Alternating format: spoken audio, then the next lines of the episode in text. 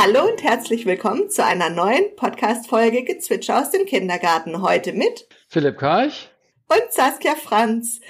Ja, mich kennt ihr schon relativ lange. Seit über 13 Jahren leite ich den Kindergarten St. Franziskus im Kirchtal in Benningen am Neckar.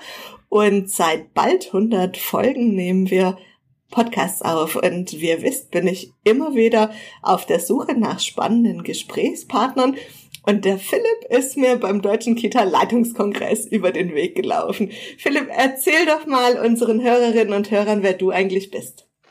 Ja, gerne. Also eigentlich komme ich aus dem Umweltbereich. Ich habe mal Umweltwissenschaften studiert, war dann sechs, sieben Jahre im Umweltbereich tätig und ich habe dann irgendwann gemerkt, dass mich das Thema Umwelt nur noch privat interessiert, aber nicht beruflich. Ich habe innerlich abgeschaltet. Ich habe dann gesehen, wie Leute schnell streiten, so Reizformulierungen wie aber, doch, alle, ne, ne, die Stimme, die Körper. Und dann habe ich mir, ich habe so plötzlich so eine Vision gehabt, so eine Wunschvorstellung. Ich würde gerne in einer Welt leben, in der die Menschen sich auf das nächste Meeting freuen freuen. Naja, und oft ist ja so, dass man denkt, auch oh, schon wieder eins, und jetzt redet der so langsam. Und so habe ich damals angefangen, so vor zwölf Jahren. Also ich wusste noch gar nicht, für welche Branche und welches Thema. Also Thema war irgendwie so Konflikt oder gutes Miteinander. Und in der Arbeit habe ich dann festgestellt, dass ich besonders gerne für Kitas, Schulen und Krankenhäuser arbeite. Und ich habe mich mal gefragt, warum ist das eigentlich so? Und ich habe festgestellt, die haben drei Parallelen. Das erste ist, da geht es um Menschen und nicht um Dinge. Zweitens, es geht ums Dienen oder Helfen oder Unterstützen. Und drittens, es geht dabei vor allem um Gefühle, Bedürfnisse, Glaubenssätze. Und wenn ich das alles so zusammenziehe, dann verstehe ich auch, warum ich mich da besonders wohlfühle. Und was machst du konkret? Ja, also ich werde entweder gerufen, wenn es da Konflikte gibt, also dass ich zum Beispiel vermittle zwischen zwei Streithähnen oder wie sagt man dann Hühner, keine Ahnung, oder ich mache solche Workshops dann, also so Seminare zum Thema Haltung, Motivation, Präsentation. Da mache ich manchmal Vorträge, da haben wir uns ja auch kennengelernt beim Deutschen Kita-Leitungskongress. Also es sind so vier, fünf verschiedene Formate und es geht immer um das Thema gutes Miteinander. Mhm. Finde ich total spannend. Wir steigen gleich ins Thema ein, aber ein Punkt ist mir in Erinnerung geblieben. Du hast gesagt in deinem Vortrag, ja, dass Menschen ja nicht immer freundlich miteinander umgehen und dass es ja eigentlich schön wäre, man würde sich immer fröhlicher oder freundlicher begegnen. Das war so prägnant für mich, wo ich gedacht habe, ja, mhm stimmt, es tät uns allen ein bisschen gut. Wie kam es dazu, dass du so gedacht hast? Ja, also ich, vielleicht denke ich da ein bisschen naiv oder, oder idealistisch, aber ich glaube, wenn es einem Menschen gut geht, also er hat genug geschlafen, er hat genug gegessen, er hat eine Aufgabe im Leben gefunden, dann strahlen wir ja diese Lebensfreude aus. Und wenn es allen Menschen so geht, dann würden, ja, da würde Lebensfreude auf Lebensfreude treffen. Wenn ich dann aber mal in der S-Bahn gucke oder, oder im Bus oder in einem Meeting, dann sehe ich einfach viel, viel Gram, viel, viel Vermeidung, viel Verdrängung. Und ich denke mir jedes Mal, die Menschen sind VV. Das ist so einer meiner Lieblingsabkürzungen oder Akronyme. VV heißt für mich vorübergehend verhindert. Wir sind also vorübergehend aus der Lebensfreude gefallen, weil entweder es sowas Profanes wie ich habe Hunger, Durst oder so, oder ich habe keine Wahrnehmung bekommen, oder ich fühle mich bedroht, oder ich fühle es ungerecht. Und dann sind wir schon bei einem wichtigen Thema, nämlich Bedürfnisse. Ne? Wenn die Bedürfnisse, die Grundbedürfnisse erfüllt sind, dann können Menschen gut in der Lebensfreude aufeinander zugehen. Und manchmal ist es halt so, dass wir den anderen verantwortlich machen, dass es uns selbst nicht gut geht. Ne? Und das ist natürlich äh, ein Trugschluss. Mhm. Kann ich total nachvollziehen, dass man das vergessen hat, wie Lebensfreude funktioniert. Da fallen mir gleich zwei Sachen dazu ein. Für mich ist ein Auswahlkriterium für Personal Lebensfreude. Also für mhm. mich brauche ich im Kindergarten Lebensfreude, weil sonst kann ich ja den Kindern überhaupt gar nicht beibringen, die Welt mit einer rosaroten Brille erstmal ein bisschen zu sehen und positiv in die Welt zu gehen, nicht immer alles so kritisch zu betrachten. Ich muss mich auf das Jetzt und Hier freuen und auch auf das Morgen. Ja, absolut. Ja, gerade in der Kita ist man ja da Vorbild und wenn, wenn da die, die Erzieherin oder der Erzieher eben nicht mit dieser Lebensfreude vorangeht, also ja, da, dass da sich ein Riesenpotenzial den, den Kindern so den Weg ins Leben zu ebnen. Und viel mehr Kompetenzen brauche ich als erstes.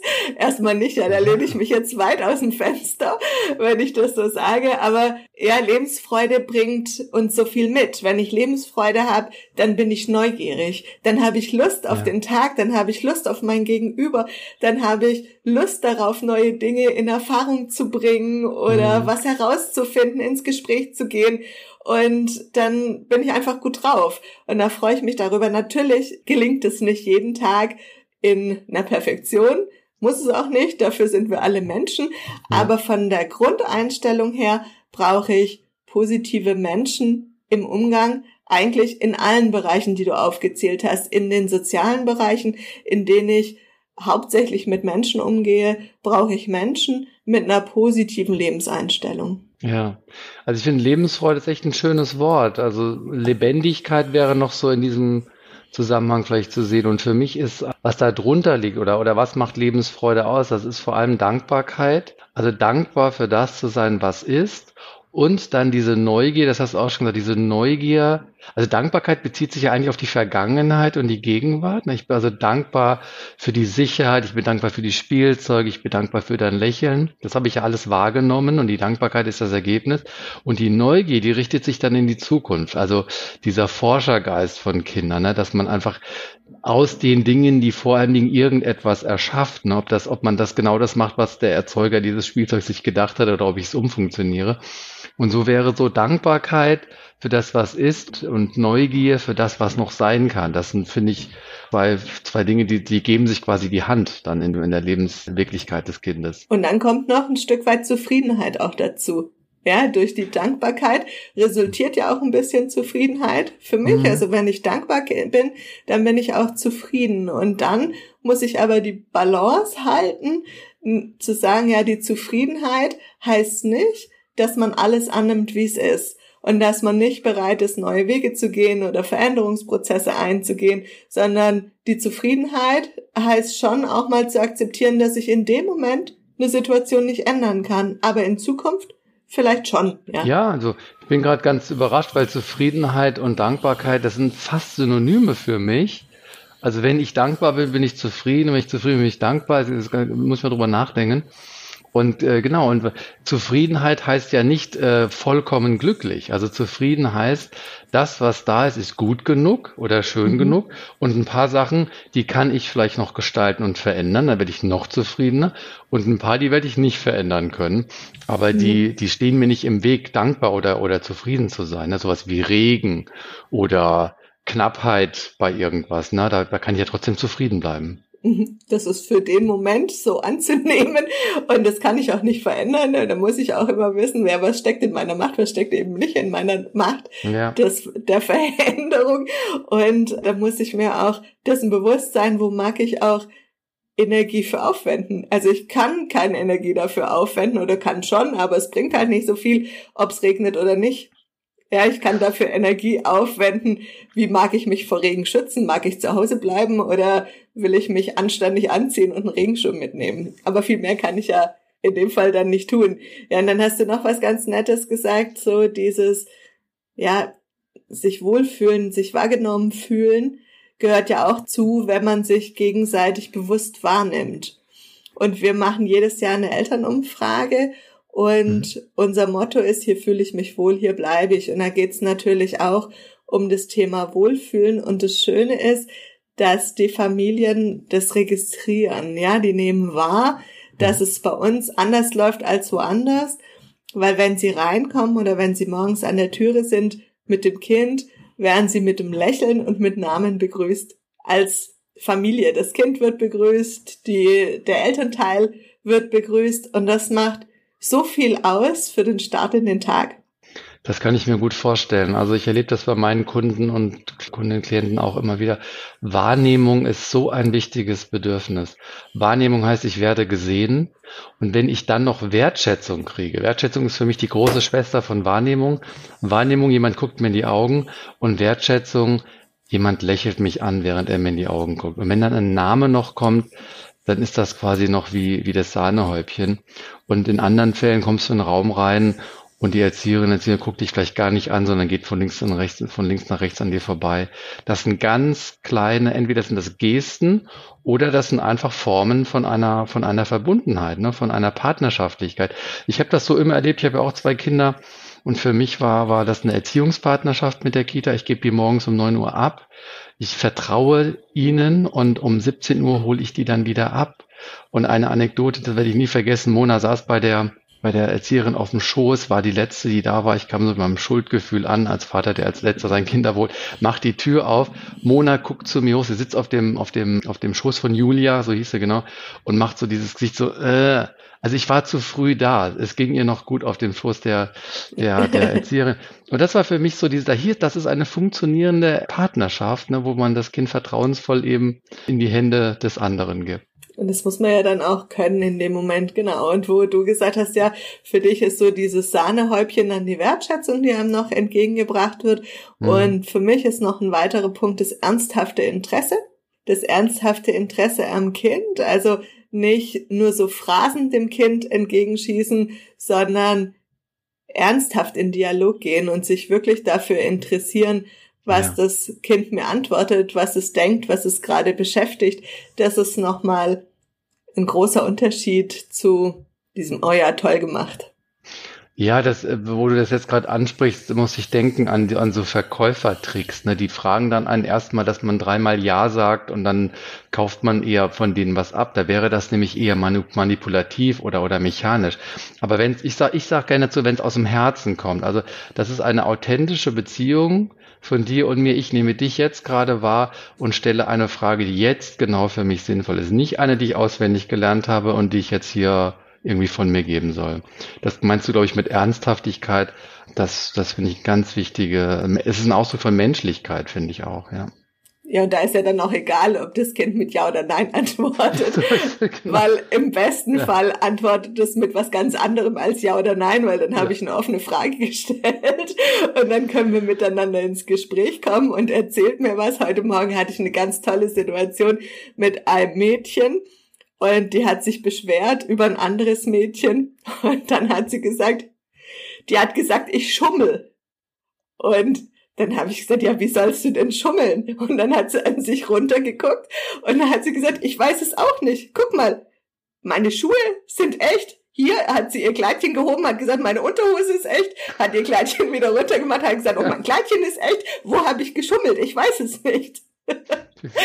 Also, das fand ich einfach so ein erfrischenden Moment nochmal, ja, und das ist diese Ernsthaftigkeit für das Kind, dann dem Kind auch zuzuhören, zu sagen, ah ja, die hat sich jetzt beschwert und du weißt wirklich nicht, woher es kommt. Und mhm. ich nehme einfach für dich die Zeit, dir dazu zu hören und mir mit dir Gedanken drüber zu machen, was sie gemeint haben könnte und dann zusammen zu lachen und zu sagen, ja, da ist wirklich mhm. alles echt. Finde ich schön so so auf Augenhöhe, ne, so dieses Paraphrasieren, so dieses Zusammenfassen und damit dem, dem, ja, dem Kind eigentlich auf Augen. Also du bist ja Erzieherin oder keine mhm. Ahnung, du bist ja, da ist ein Altersunterschied, aber in der, in der Lebenswirklichkeit des Kindes ist das ja wirklich eine Unterhaltung auf Augenhöhe dann. Mhm. Ja. Und über den Punkt schaffe ich ja nochmal eine Zugehörigkeit. Über mhm. den erzeuge ich ja Bindung und über eine Zugehörigkeit bin ich ja wieder, wie du vorher gesagt hast, im Grundbedürfnis. Ja. Über ja, ja über das Thema Zugehörigkeit und ich glaube, dass Zugehörigkeit ein Grundbedürfnis ist, über das wir uns prinzipiell zu wenig Gedanken machen.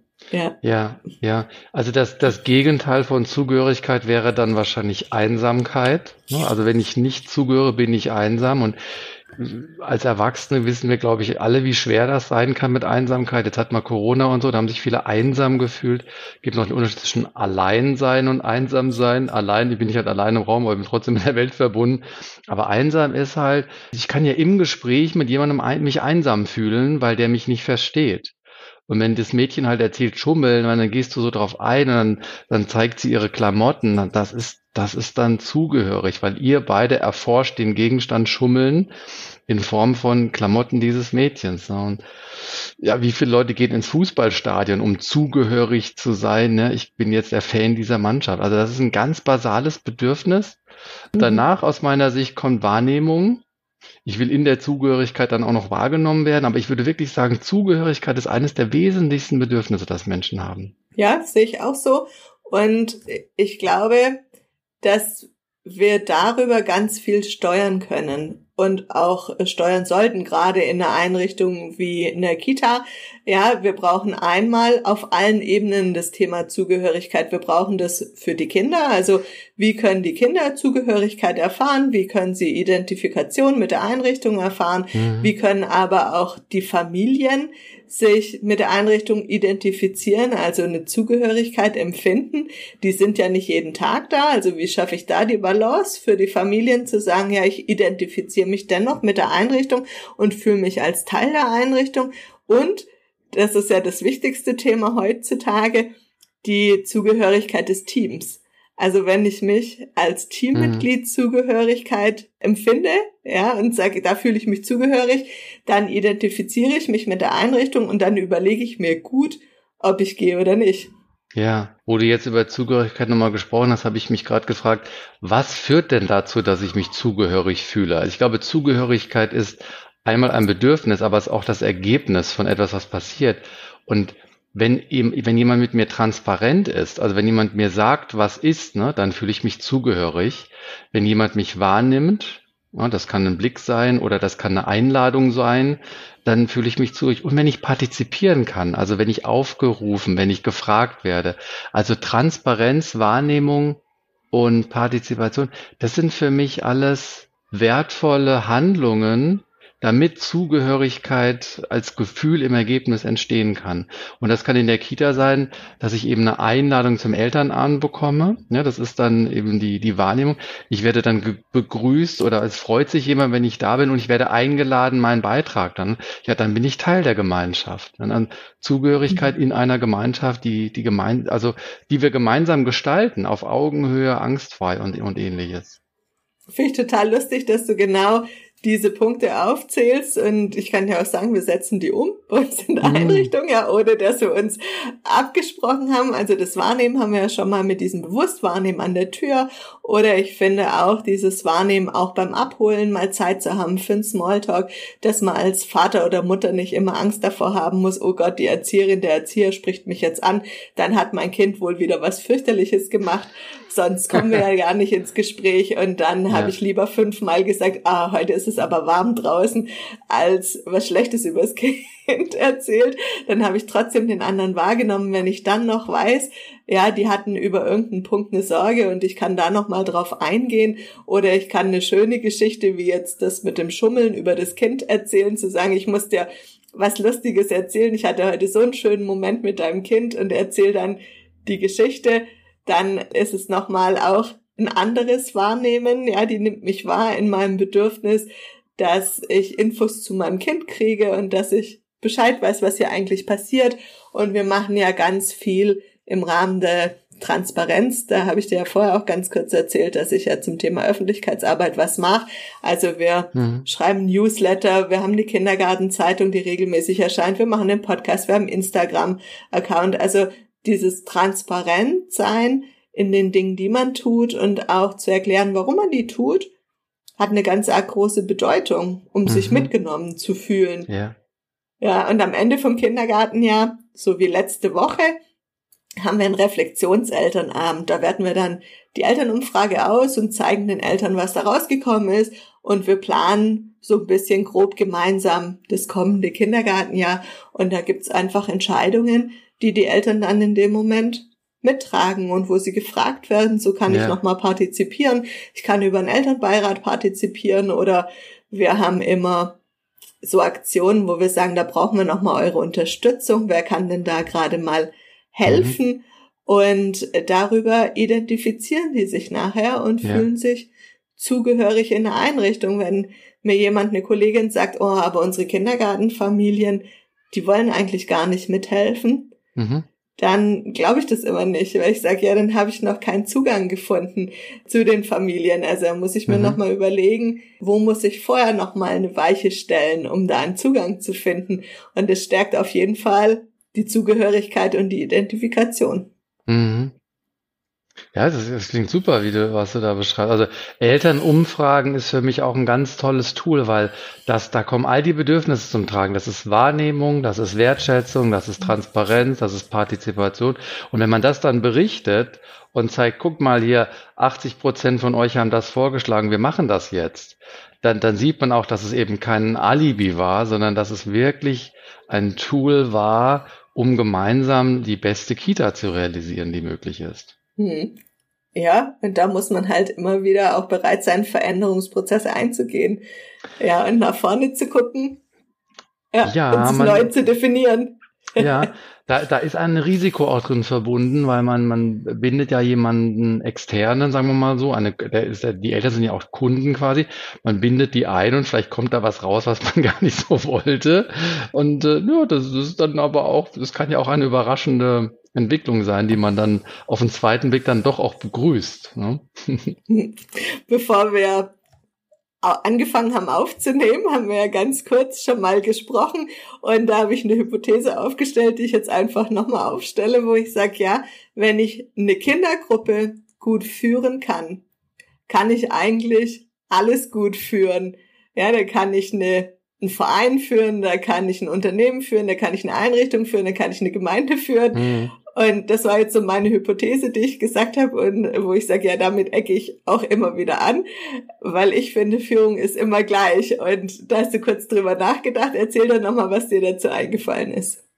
Ja, ich hatte da so eine differenzierte Reaktion, glaube ich. Also zum einen war da ein ganz klares Ja, weil es gibt bestimmte Führungsprinzipien, da ist völlig egal, wer führt und wer geführt wird, die sind immer gleich.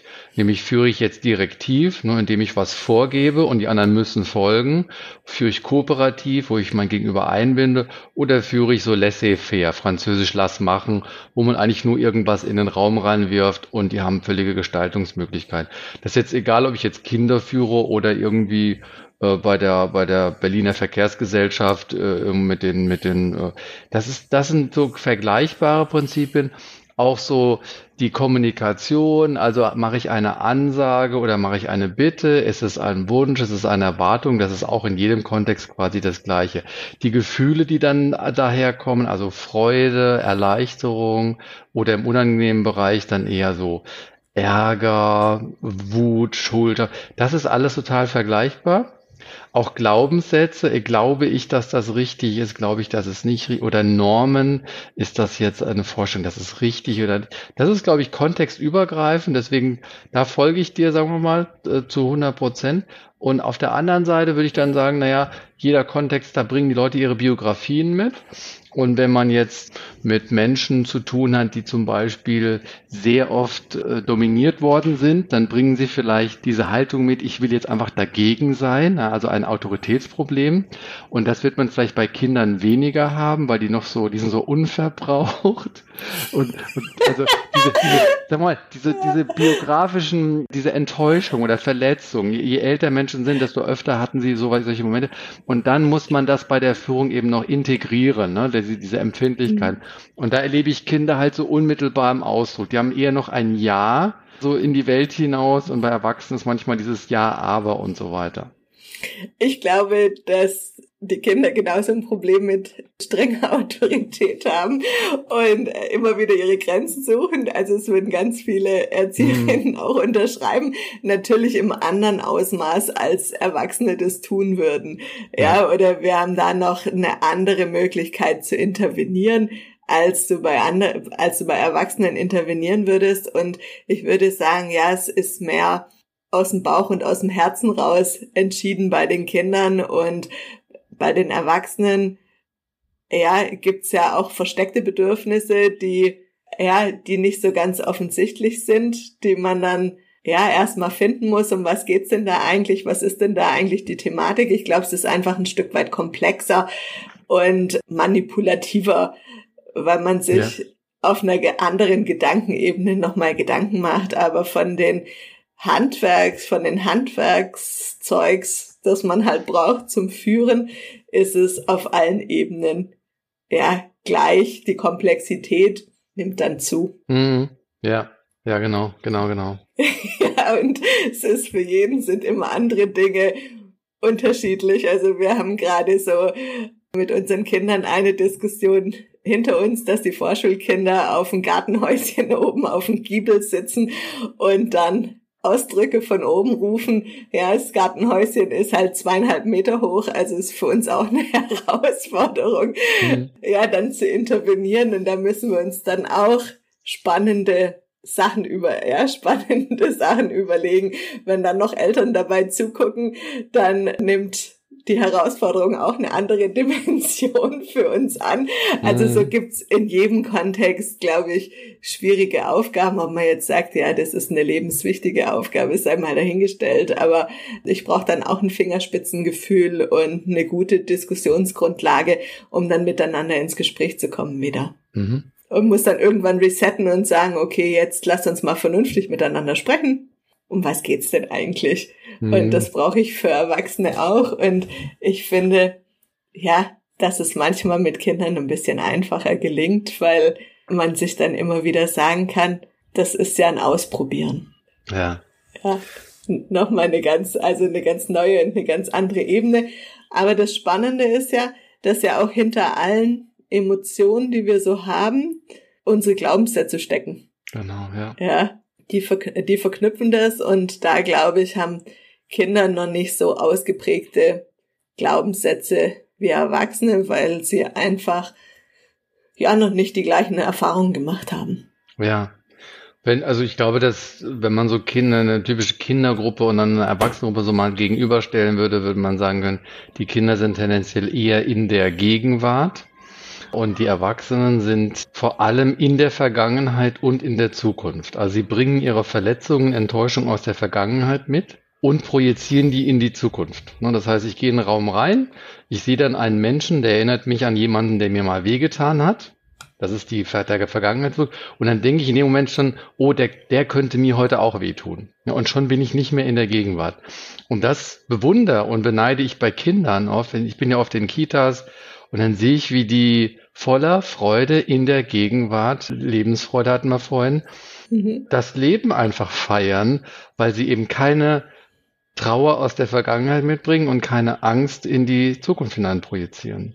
Da haben viele Erwachsene einfach auf dem Weg was verloren. So wie ich dich erlebe, Saskia, weil, äh, da ist viel Lebensfreude bei dir auch. Ja, hoff hoffentlich. Und manchmal auch gerne noch ein bisschen Naivität, weil ich finde, die brauchen wir auch immer wieder im Leben, ja. um Dinge gut meistern zu können. Also dieser Glaube ans Gute erstmal, mhm. bevor ich die, bevor ich die Schwierigkeit sehe, muss ja. ich erstmal dran glauben, dass es gut ausgeht und dass es gelingen kann, weil sonst, ja, habe ich nicht viel viel Handlungsspielraum. Und das finde ich immer wieder ganz spannend. Ja, also da sind wir am ganz guten Punkt für heute angekommen, finde ich so total interessant, mit dir nochmal über die Bedürfnisse und die Grundbedürfnisse zu sprechen. Es ist ein absoluter Trend, gerade mehr auf die Bedürfnisse zu achten, zum Glück. Ja, die Bedürfnisorientierung wird auch in der Kindererziehung immer wichtiger und immer, ja, wie sagt man, eindrucksvoller hm. hätte ich gesagt. Und ich finde es gut. Für mich ist es alternativlos, also egal wie alt ein Mensch ist, es geht immer nur um die Bedürfnisse. Darum gruppiert sich natürlich dann viel, ne? Glaubenssätze und Normen und Gefühle. Aber egal was wir tun, es geht immer um die Bedürfnisse. Ne? Es geht um Sicherheit oder Frieden oder Freiheit oder Effektivität oder, oder und so weiter. Und dann wählen wir Strategien, um sie uns zu erfüllen. Also mhm. Sicherheit ist ein ganz großes Bedürfnis, ja, das Bedürfnis nach Sicherheit. Ja, Sicherheit für meinen Lebensstandard, Sicherheit für mein Leben an sich. Ja, ich möchte mich sicher fühlen, ich möchte sicher sein in den Dingen, die ich tue, dass die richtig sind, ja. um da eben auch keine Fehler zu machen. Also es ist ein ganz großes Bedürfnis. Ja, und wo du gerade über diese, dieses Häuschen da gesprochen hast, zweieinhalb Meter, jetzt komme ich als Vater da rein, sehe, wie mein Kind da drauf oben sitzt und Freude hat. Und dann bin ich wahrscheinlich als Vater hin und her gerissen, weil mein Bedürfnis, dass mein Kind in der Freude ist, ist da. Mein Bedürfnis, dass mein Kind autonom ist, also dass mein Kind selbst entscheidet, da hochzugehen. Und dann mein Bedürfnis nach Sicherheit, weil es könnte herunterfallen.